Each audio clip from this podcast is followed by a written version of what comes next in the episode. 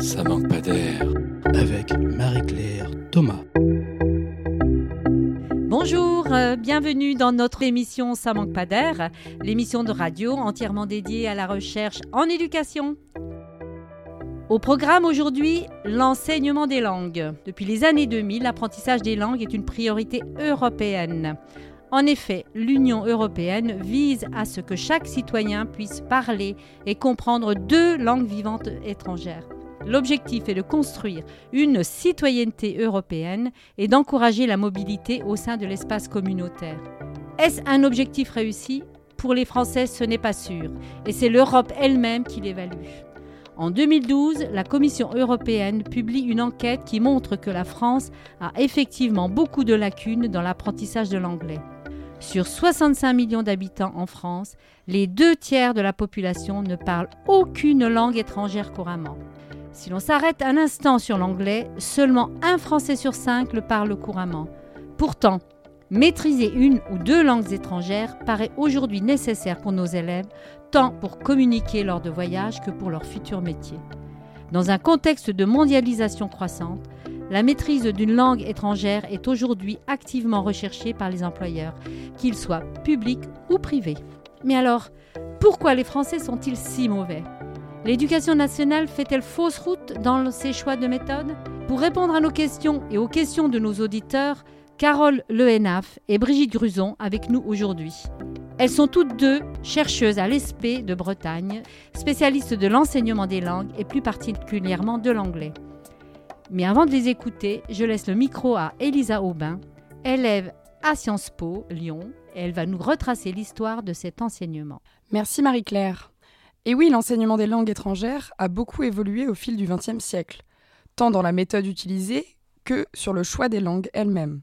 Avant d'en parler, je vous propose d'écouter un extrait sonore issu d'un journal télévisé de 1967 qui nous plonge directement dans un cours d'anglais d'une école maternelle. Alors, comment dit-on bonjour en anglais? Alors, tout le monde le sait. Comment dit-on bonjour? En anglais, good morning. Mais, encore une fois. Good morning. très bien. Cette école maternelle où les petits Français apprennent l'anglais est située près de Marseille, à La Ciotat. Le professeur est une ravissante Anglaise de 20 ans, arrivée il y a une semaine seulement de Bridgewater, ville jumelée avec La Ciotat. Miss Christine Johnson, combien d'élèves avez-vous? Nous avons 160 élèves dans l'école. De quel âge euh, De 2 ans jusqu'à 5 ans. Combien d'heures de cours faites-vous par semaine Je fais par semaine 5 euh, heures de cours. Et chaque jour, euh, quatre leçons, euh, chaque un quart d'heure. Qu'est-ce qu'on apprend au cours d'une leçon euh, J'apprends des mots très faciles accompagnés d'un objet. Par exemple Une poupée, une machine à coudre, oui. du ciseau, du papier. C'est plus facile comme ça.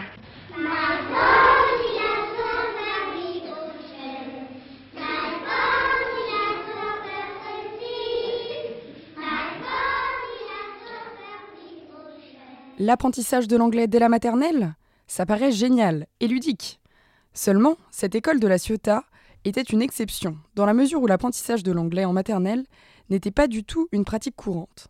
Ici, c'est une intervenante anglaise qui fait le cours, en faisant répéter les mots à la classe. Mais apprend-on une langue étrangère aujourd'hui comme on l'apprenait avant? Eh bien non. En effet, jusqu'à la Renaissance, la seule langue enseignée était le latin.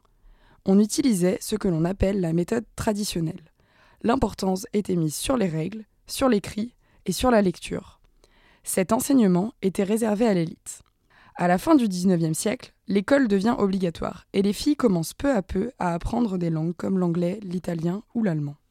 À partir de 1901, on change de méthodologie. On passe à la méthodologie directe, qui consiste à utiliser ses acquis en permanence. En rupture avec la méthode traditionnelle, on privilégie l'oral, l'apprentissage d'un vocabulaire courant et une grammaire simple. En bref, on veut savoir s'exprimer. En parallèle, l'enseignement des langues prend de l'importance. Les langues entrent en 1902 au baccalauréat en tant qu'option. À partir des années 1950, c'est la méthode structuro-globale audiovisuelle qui s'impose.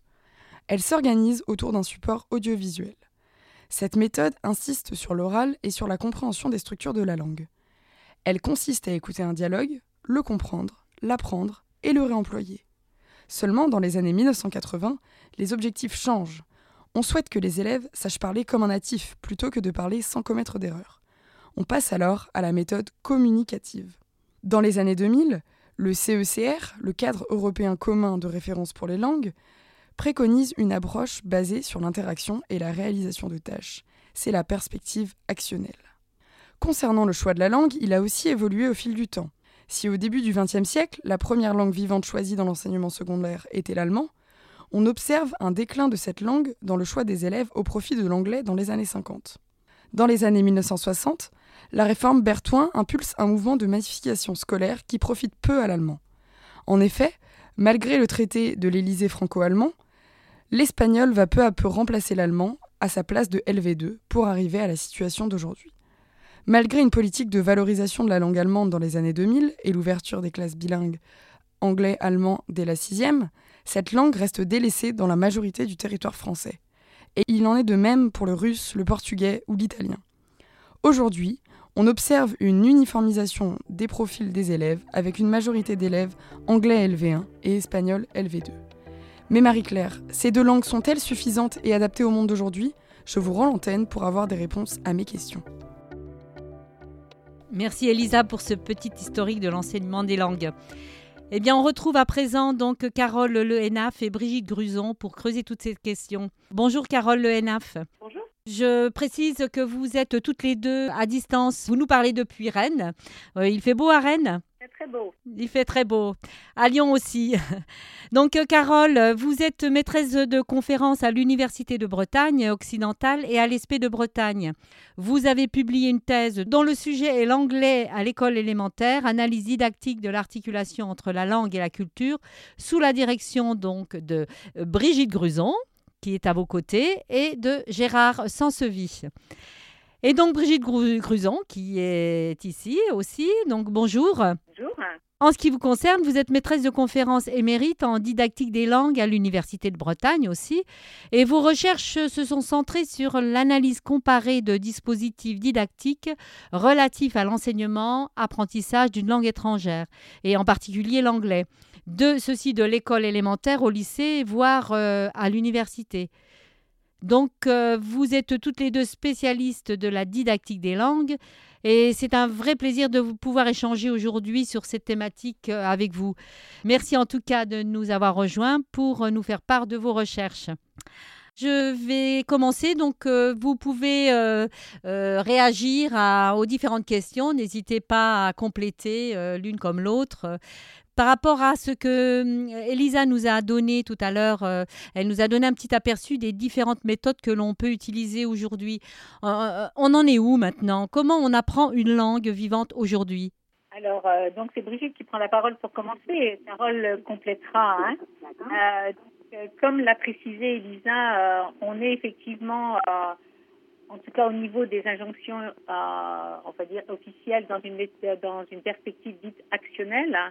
C'est-à-dire qu'au-delà de l'approche communicative où on était vraiment centré sur la langue, là, l'idée, c'est vraiment mettre euh, la langue en interaction avec d'autres modalités de communication, d'autres types d'actions, hein, euh, les actions humaines étant langagières et non langagières.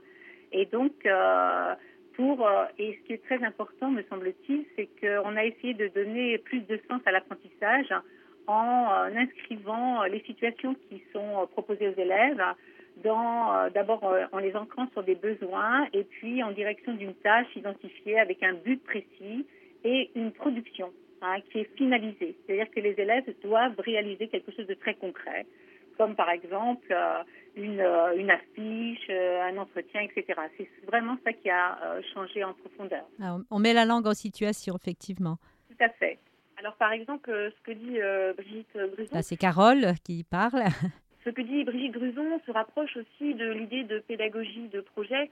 Je parle de ça parce que dans le premier degré, la pédagogie de projet par rapport à l'enseignement des langues, c'est quelque chose qui est très utilisé, euh, notamment euh, sur la base de la création, alors la lecture et la création d'albums sur la base de ce qui se fait dans la littérature de jeunesse, donc dans une langue étrangère, et puis sur la base aussi de jeux d'origine étrangère entre guillemets qu'on fait beaucoup travailler aux élèves, ou bien de projets en lien avec une problématique culturelle particulière euh, qui serait associée à une thématique qui est travaillée en classe dans le premier degré. D'accord. Euh, alors là, je vais vous poser une question aussi à toutes les deux. Donc, euh, quels sont les mécanismes d'apprentissage de, d'une langue? Et est-ce qu'on apprend toutes les langues de la même façon? Je sais que, par exemple, il y a des cultures qui sont plus ouvertes et qui permettent l'apprentissage, enfin, dont les populations apprennent plus facilement une langue.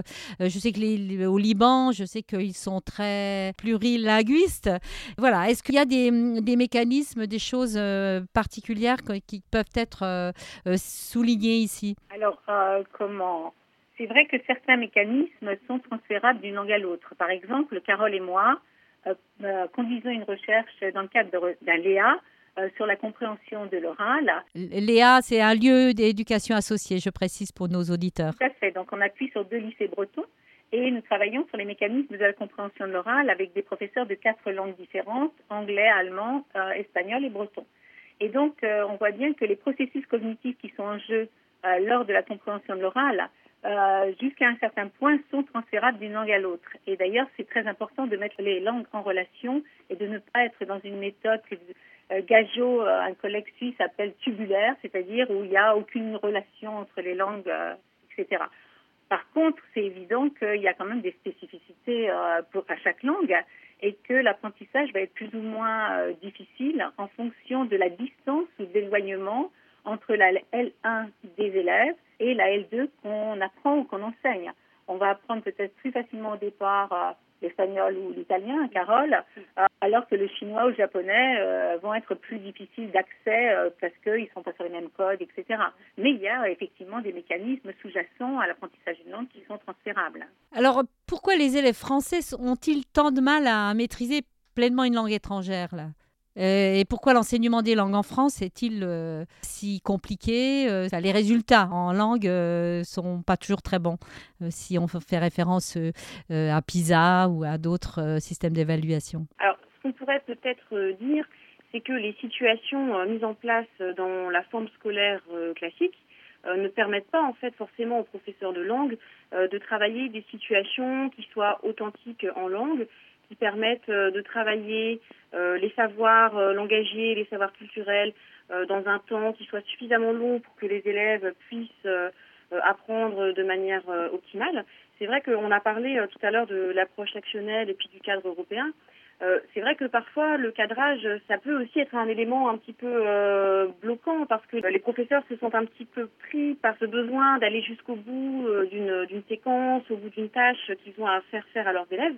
Et ça, ça peut parfois poser un problème. Alors le cadre européen, il est utilisé dans d'autres pays que la France, des pays qui sont beaucoup moins en difficulté par rapport aux résultats des évaluations nationales. Mais il y a un ensemble en fait de critères, enfin ou de un ensemble de facteurs qui fait que les situations qui sont mises en place à l'école ne sont pas forcément les plus propices au développement des compétences en langue et par exemple des, compétences de communication. Et puis pour, pour ajouter là ce que Carole vient de dire, euh, bon, on est bien d'accord que dans l'ensemble les professeurs sont euh, bien formés, sont sérieux, essayent de faire le, mieux possible et que pour, pour, pour témoins, euh, les professeurs avec lesquels nous avons travaillé de manière coopérative depuis des années, mais je pense que l'enseignement en France souffre, pour ma part, d'un certain perfectionnisme. C'est-à-dire que les professeurs, de, les professeurs français vont exiger euh, des réponses toujours complètes, les plus correctes possibles, sans laisser trop de place à l'erreur, qui finit par bloquer certains élèves. Et vous savez, justement, quand on étudie les, la note, les notes de la DEP euh, qui sont parues après les, les résultats PISA, qui étaient effectivement pas très glorieux pour les Français, ah, il soulignait le fait que les élèves français n'osent pas. Quand ils sont face à quelque chose qu'ils ne savent pas, s'ils ne sont pas sûrs de leur réponse, ils ne vont pas tenter de répondre quand même, même par des bribes, alors que d'autres euh, élèves des pays étrangers, euh, d'autres euh, pays européens, eh ben, ils vont tenter le coup, si je peux me permettre cette expression un peu triviale. Et donc, je pense qu'il y a vraiment un frein là-dessus. Il faudrait que les professeurs lâchent un peu de l'est. Et puis, il y a aussi quelque chose qu'il faut souligner, parce qu'on compare quelquefois la France aux pays des Nordiques, etc.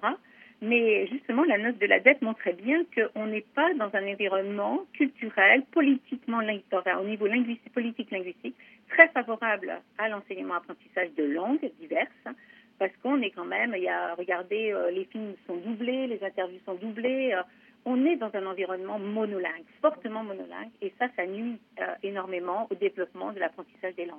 D'accord. Tout à l'heure, vous parliez de durée d'apprentissage. Est-ce qu'il est préférable de travailler euh, sur un temps euh, très très long et reprendre sur les bases de manière un petit peu itérative, ou est-ce qu'il est préférable de travailler de manière très concentrée sur une durée très courte?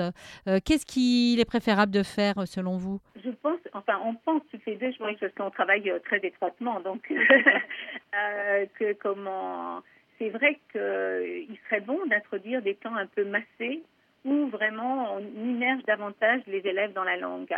Parce que quand on parle de bain linguistique, il ne faut pas se leurrer. Quand on a deux heures ou trois heures par semaine, franchement, le bain linguistique, il est très peu présent.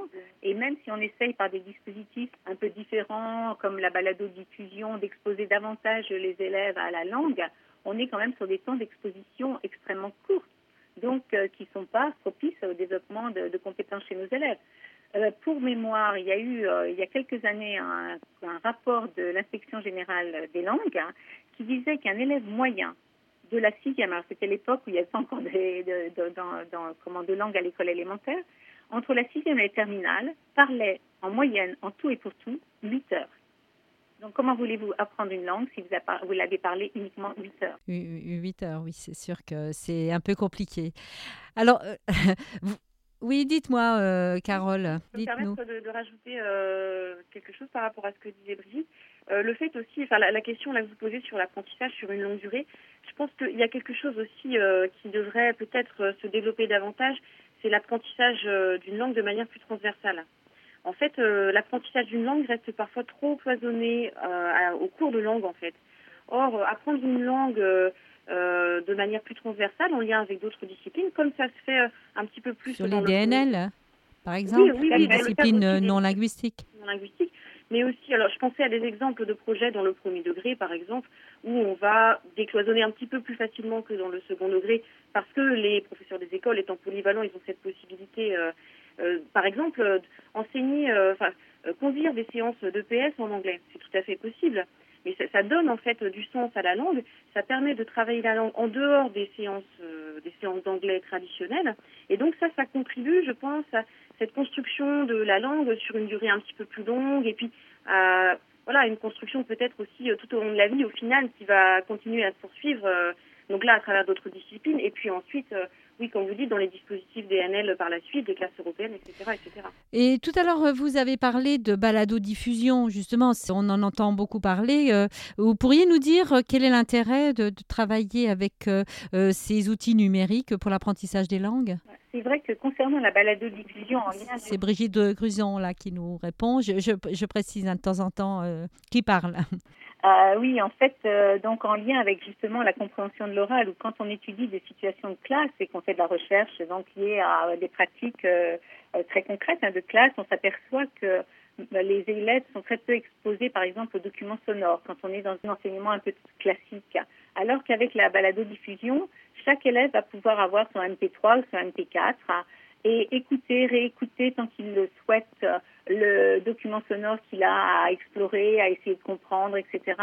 Donc, ça démultiplie les temps d'exposition à la langue et ça permet en plus aux élèves euh, de travailler à leur rythme. Et euh, donc, c'est vraiment des outils qui sont très précieux et qui euh, se développent beaucoup en ce moment et qui, à notre sens, hein, en lien avec d'autres types de technologies de dispositifs, vont, on l'espère en tout cas, participer au développement des compétences des élèves français. Eh ben, justement, là, euh, est-ce que vous auriez d'autres exemples de pratiques innovantes pour l'apprentissage des langues? Je sais que j'avais entendu euh, écouter une fois euh, Monsieur Zibarer qui préconisait d'apprendre dès le, premier âge les, une langue étrangère en chantant alors c'est vrai que dans le premier degré, mais Carole est encore mieux placée que moi pour répondre sur cette question. Euh, tout ce qui est nursery rhyme, chant, etc. permet d'apprendre en répétant sans s'en rendre compte, on va dire.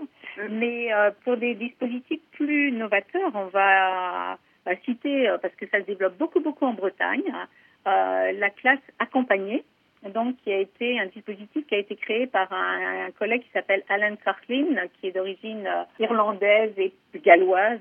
Et euh, donc là, euh, il met en place tout un parcours d'apprentissage. Il a fait un site d'ailleurs pour les auditeurs qui seraient intéressés qui s'appelle Let Learn. Et là, c'est vraiment une autre manière complètement différente d'enseigner les langues avec les élèves qui ont des à disposition des ordinateurs, des tablettes, qui ont des tâches à réaliser avec une feuille de bord, euh, un carnet, oui, un carnet de suivi, etc. Et, bien sûr, les technologies là, leur permettent de faire des chats avec des pays à distance, de, faire des ressources, hein, de chercher des ressources, etc. Il y a vraiment euh, un potentiel intéressant euh, là-dedans. Sans parler de la visioconférence, qui est aussi une technologie très riche pour faire communiquer des élèves français avec des élèves d'autres européens. Mm, ah oui, là on est vraiment dans une, une communication euh, non artificielle, dirons-nous. Euh, alors, euh, vous êtes spécialistes toutes les deux de l'apprentissage de l'anglais. Il y a un panel un peu rétréci quand même, puisqu'il y a un focus très fort sur une, enfin, une demande très forte sur l'anglais, l'espagnol. On voit apparaître le chinois, le russe, mais est-ce qu'il y a d'autres langues d'avenir? Alors, si, je peux me permettre, pour moi, toutes les langues sont des langues d'avenir. Carole. C'est Carole. oui. Alors, euh, je pense par exemple que euh, le breton ou l'occitan peuvent aussi être considérés comme des langues d'avenir. Donc, euh, l'idée, c'est peut-être pas de se poser la question de langue tournée vers l'avenir ou pas. Toutes les langues sont tournées vers l'avenir à partir du moment où il y a un certain, où il y a des locuteurs qui la parlent et qui la font vivre en fait. Alors effectivement, je vois bien, je vois bien l'idée en fait de de langues qui permettent aussi peut-être plus tard de se situer dans le contexte professionnel de manière efficiente. Je pense que c'est aussi une question euh, légitime que se posent des familles, euh, l'institution, etc. Alors après, il y a des langues comme le chinois, par exemple. Hein, je prends l'exemple du chinois qui a le vent en poupe, on va dire. je, personnellement, c'est pas à nous, je pense, de dire si l'éducation nationale doit se tourner ou pas vers une langue plutôt qu'une autre. Ce qui est sûr et certain, c'est que pour moi, ce qui paraît fondamental, c'est de préserver la pluralité des langues et que toutes les langues sont des langues d'avenir. Euh, d'accord. Et ben justement, euh, euh, toutes les langues, comme vous le dites, vous le soulignez à juste titre, sont des langues d'avenir parce qu'à partir du moment où on les fait vivre, elles sont vivantes. Le parallèle justement entre la langue et la culture, et je m'adresse plus particulièrement à vous, Carole, qui travaillez sur ce champ-là, pourquoi c'est important de connaître la culture en parallèle de l'apprentissage de la langue? Pourquoi c'est si étroitement liés et est-ce qu'on pourrait euh, se contenter uniquement d'apprendre la langue sans la culture? Non, la, réponse est non, euh, bien sûr. en fait, euh, la langue, enfin la pratique langagière, elle est très étroitement imbriquée avec la pratique culturelle. On ne peut pas imaginer une seule seconde qu'une langue ne recouvre pas une réalité sociale, culturelle et soit parlée comme ça un petit peu dans le vide en fait une langue extrêmement attachée à des, à des locuteurs qui la pratiquent, qui vivent en société, et du coup qui portent en eux en fait une certaine culture. Alors il y a des mots par exemple qui vont être très spécifiques de, d'une langue et d'une culture.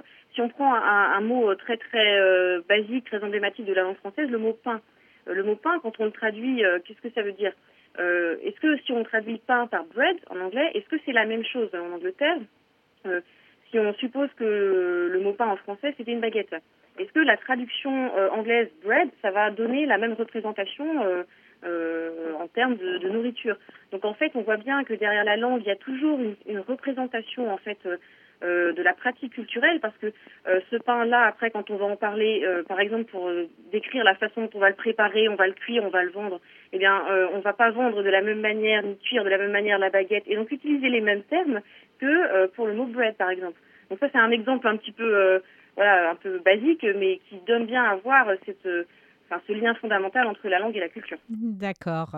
Bien, je vois l'heure qui tourne là, donc peut-être euh, une dernière chose, toutes les deux, si vous avez, euh, si on a oublié de souligner quelque chose qui vous semble important. Alors, qui commence pour une petite phrase de conclusion ou un, un vœu pieux par rapport à l'apprentissage des langues? Est-ce qu'on a oublié quelque chose? Oh, ben, Non, ce qu'on disait, c'est qu'effectivement, euh, en travaillant davantage ce lien et cette culture, enfin le lien euh, langue et culture, à travers euh, les outils numériques euh, et des relations plus étroites avec les pays qui parlent la langue. Alors, bon, là, c'est vrai qu'on est spécialiste de l'anglais, mais l'anglais, il est parlé par, vous savez, il est parlé par plus de locuteurs non anglophones que par des anglophones. Donc, il y a des, façons de, pratiquer l'anglais dans des contextes culturels très variés et très riches. Et donc, voilà, nous, on appelle de nos voeux que l'enseignement de l'anglais voilà, et des langues se diversifie et et qu'on arrive à produire, entre guillemets, des élèves euh, plus compétents, en tout cas plus à l'aise et plus avec une relation plus apaisée. Euh. Oui, par rapport à la connaissance de l'autre, d'accord. Oui, aussi, ça c'est important. Et vous, Carole, le mot de la fin? Alors, je n'aurais pas grand-chose à ajouter, si ce n'est que mes voeux pieux rejoignent tout à fait ceux de Brigitte Gruson. eh bien, nous les partageons. En tout cas, voilà, l'émission touche à sa fin et je vous remercie, euh, nous vous remercions vivement donc euh, pour euh, ce petit moment, toujours très court malheureusement, mais ce petit moment sur la diffusion de, connaissances sur l'apprentissage des langues. En tout cas, merci à vous, Brigitte Gruson, et à vous Carole Le d'avoir accepté notre invitation. Et merci donc à Elisa Aubin donc, pour tout son travail de préparation. Et merci à Sébastien Boudin pour euh, la technique. Rendez-vous le mois de novembre pour un nouvel épisode de Ça manque pas. Au revoir. Au revoir.